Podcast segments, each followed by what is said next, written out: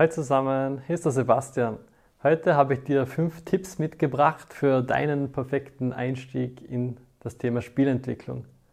Und der allererste Tipp, ich habe es eh schon öfters gesagt, klein anfangen. Da geht es eben darum, dass du deine Energie wirklich da investierst, wo das Ganze Sinn macht. Und gerade wenn du wirklich komplett bei Null oder relativ am Anfang bist und noch nicht so einschätzen kannst, was wie viel Aufwand ist, ist das wirklich einer der wertvollsten Tipps, den ich geben kann. Und das ist auch eines der Themen, die auch bei den Studierenden immer wieder so ist. Das heißt, die haben im ersten Jahr so ein größeres Projekt, was sie machen müssen im 3D-Bereich. Und ganz oft ist da einfach die Ambition viel zu groß. Und das Können kann da dann leider noch nicht mithalten. Und so gut wie jedes Projekt hat halt irgendwo zeitlicher Limit oder vom von der Manpower, sage ich jetzt mal, also von den Arbeitsstunden, die man da investieren kann, irgendein Limit. Und ihr tut euch da selber wirklich keinen Gefallen, wenn ihr gleich am Anfang schon das große, ambitionierte Megaprojekt machen wollt. Warum? Weil es, wenn ihr was Kleineres macht, natürlich viel, viel simpler zum Umsetzen ist. Das heißt, ihr könnt euch das sogar als Anfänger dann im Kopf schon in etwa zusammendenken, was da die Schritte sind, die dafür nötig sind. Was natürlich den Zusatzeffekt hat, dass ihr auch viel motivierter an die Sache herangeht. Und wer mich kennt, der weiß, Motivation schlägt alles. Und gerade bei Spieleprojekten, die halt längeren Aufwand, die über längere Zeit hin mit Motivation entwickelt werden müssen, dass am Schluss was dabei rausschaut, da ist natürlich umso wichtiger, dass die Motivation hoch bleibt. Und das schafft ihr nur, wenn ihr gerade am Anfang eben kleinere, simplere Sachen baut die dann auch in absehbarer Zeit irgendwann mal fertiggestellt werden können. Weil glaubt mir, nur wenn ihr ein Projekt macht, das halt auch wirklich schaffbar ist, wo ihr am Schluss dann auch was zum Herzeigen habt, seid ihr damit wirklich glücklich. Also Tipp Nummer eins war möglichst klein anfangen, also wirklich mit kleinen Prototypen, Minigames, sowas in diese Richtung. Tipp 2. Fangt mit den Grundlagen an und lasst es dabei. Also die Grundlagen sind genug, die Grundlagen sind ausreichend. Und das habe ich mittlerweile auch schon ein bisschen breit getreten, das Thema, aber ich finde das so unglaublich wichtig, weil ich kenne so viele Leute, die eben genau da feststecken. Die haben jetzt die eine Programmiersprache so halbwegs gelernt, fangen gleich an, die nächste zu lernen oder fangen an, sich in der einen so weit zu vertiefen, weil sie immer noch das Gefühl haben, nicht gut genug zu sein, um ein Spiel zu entwickeln. Und die Wahrheit ist, mit den Grundlagen kommt es ja echt schon extrem weit. Und bei Weaving Tides als Beispiel, also unser letztes Game, da haben wir auch mit den Grundlagen, sage ich mal, so 80 Prozent von den Sachen schon mal prototypen können. Und so die letzten 20 Prozent nimmt man dann halt richtigen, unter Anführungszeichen, Code oder verwendet dann mehr Zeit darauf. Aber worauf ich hinaus will, gerade für eure ersten paar Spieleprojekte reichen die Grundlagen völlig aus. Und ihr müsst da nicht unbedingt so in die Tiefe gehen und ihr solltet das auch nicht. Und das hängt nämlich alles wieder mit Motivation zusammen. Weil was passiert, wenn ihr noch kein Spiel habt, euch nicht bereit fühlt, das Spiel zu machen und immer wieder probiert, weit in die Tiefe zu gehen, ohne jetzt wirklich mal was umzusetzen, was eigenes zu bauen.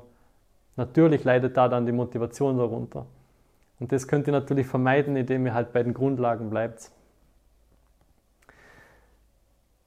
Ab einem gewissen Punkt macht es dann Sinn, dass ihr euch spezialisiert und da dann weit in die Tiefe gebt. Aber glaubt mir, der Punkt kommt wirklich ganz natürlich und von selbst.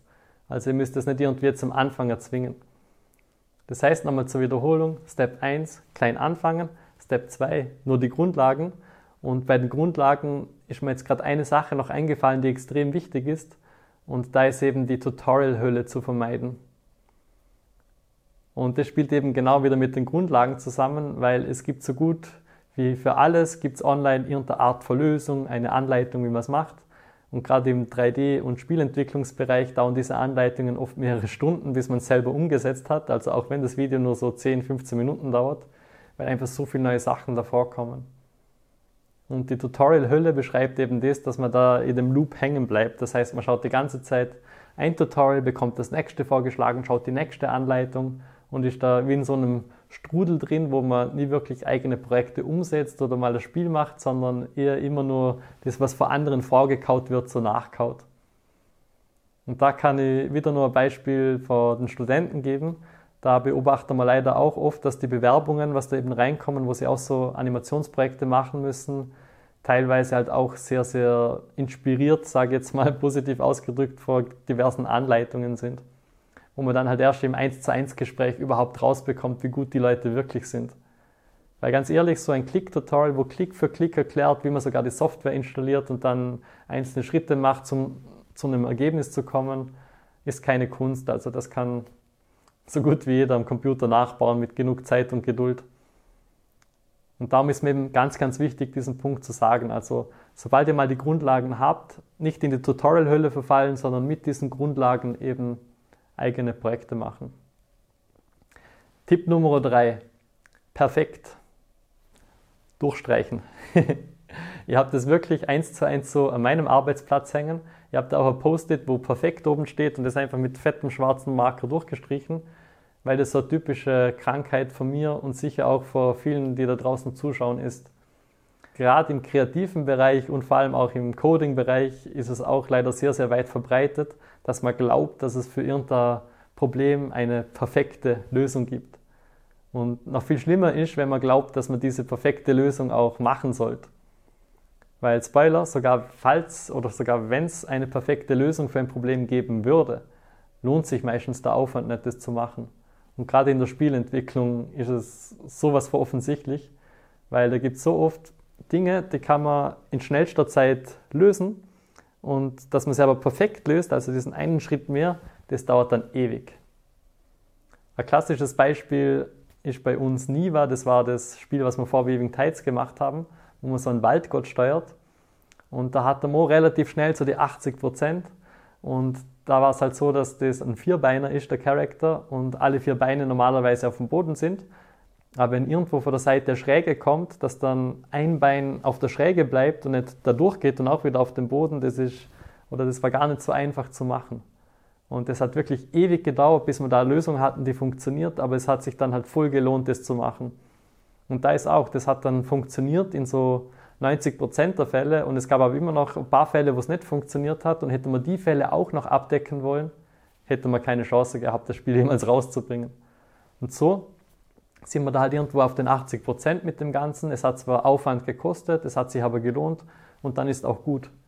Also diese Sache perfekt zu machen, hätte am Schluss des Tages wahrscheinlich das Spielgefühl nicht so viel besser gemacht, wie da, wo wir die Zeit ansonsten investiert haben dass es halt schöne Puzzles gibt, eine schöne Story, die am Schluss dann auch wieder abgeschlossen wird. Und dass man nicht irgendwie auf Teil 2 vertrösten müssen und sagen, ja, die Story geht halt da dann weiter. Das war das zu perfekt. Dann Tipp Nummer 4, holt euch Hilfe. Das klingt jetzt vielleicht ein bisschen schlimmer, als es gemeint ist, aber im Prinzip ist es doch so, wenn ihr online Anleitungen anschaut, ist es immer gewissermaßen so eine Einbahnstraße. Das heißt, ihr macht das Zeug, ihr bekommt aber kein Feedback drauf, ihr wisst nicht, wo ihr gerade steht und ihr wisst nicht mal, ob die Anleitung gerade das Richtige für euch ist.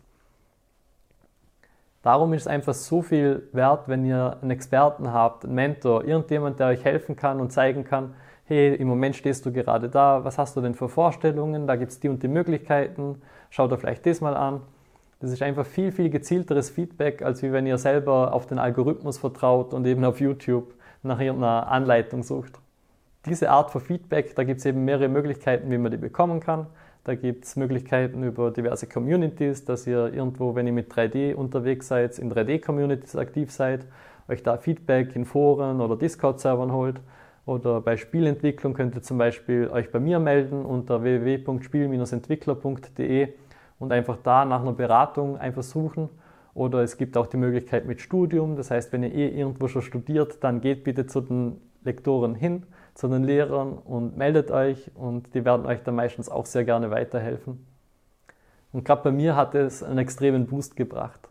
Also die paar Jahre vor dem Studium, da war es so Schneckentempo, wie ich vorangekommen bin. Und durch das Studium, weil einfach so viele andere Leute auf einem Fleck waren, die das gleiche Thema interessiert, konnte ich so schnell Feedback holen und mich halt extrem schnell verbessern. Genau. Also Expertenmeinung ist da extrem viel wert. Nochmal zum Wiederholen. Klein anfangen war der erste Tipp. Nur die Grundlagen, die reichen bereits, war der zweite Tipp. Der dritte Tipp war, hört auf, perfekt zu sein oder perfekte Dinge machen zu wollen. Der vierte Tipp, sucht euch Hilfe, sucht euch Experten, verlasst euch nicht auf den Algorithmus, auf den Suchalgorithmus. Und der fünfte und letzte Tipp, sammelt Erfahrungspunkte. Sammelt Experiences auch im echten Leben. Jeder von euch hat sicher schon mal, oder die meisten von euch haben sicher schon mal in irgendwelchen Spielen, wie zum Beispiel Pokémon, eine Sache gesammelt. Und ich sage das so oft, weil ich so felsenfest davon überzeugt bin, dass halt die besten Spiele meistens aus den Ideen kommen, die man eben nicht vor dem Computerbildschirm hat. Und damit ihr zu diesen Ideen kommt, müsst ihr euch natürlich in Situationen begeben, wo ihr nicht vor dem Computerbildschirm seid. Wo ihr nicht dieselben Spiele spielt, nicht dieselben Serien streamt oder Bücher lest oder denselben Feed konsumiert auf Instagram, TikTok, YouTube und Co. Ihr müsst einfach aus dieser Bubble ein bisschen rausgehen und vor völlig anderen Gebieten euch Erfahrungen und Ideen sammeln und diese dann bitte auch notieren, aufschreiben. Das ist einer von den Tipps, die mein Leben extrem bereichert haben, weil dadurch habe ich halt die ganzen Spieleprototypen, die ich mache, die Ideen dafür bekommen. Für manche von den Spielmechaniken in Weaving Tides, die sind nur dadurch entstanden. Und vielleicht das Allerwichtigste, der Ausschlaggeber, dass ich jetzt eben Spielentwicklung mache, kam auch genau für so einen Moment, wo ich halt nicht vor dem Bildschirm war. Aber dazu komme ich dann in einer zukünftigen Episode. Ich hoffe, die fünf Tipps haben euch weitergeholfen und wie gesagt, ihr könnt gerne mir direkt schreiben unter spiel-entwickler.de und ich würde mich freuen, wenn wir uns da gemeinsam mal austauschen. In dem Fall, bis zum nächsten Mal. Euer Sebastian. Ciao.